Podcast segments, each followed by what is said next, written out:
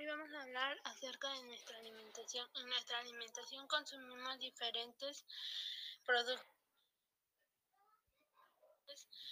productos. Algunos de ellos nos pueden afectar para tener un buen organismo. Es importante consumir más alimentos alcalinizantes que acidificantes.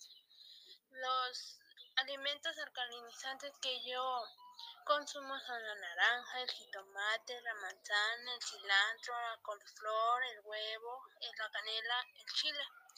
Los alimentos acidificantes que yo consumo son el maíz, la avena, la carne de pollo, la sopa, papa, frijol, la carne de cerdo, chocolate. Sí cambiaría mi dieta ya que se deben de consumir más alimentos alcalinizantes para, para que nuestro organismo esté bien.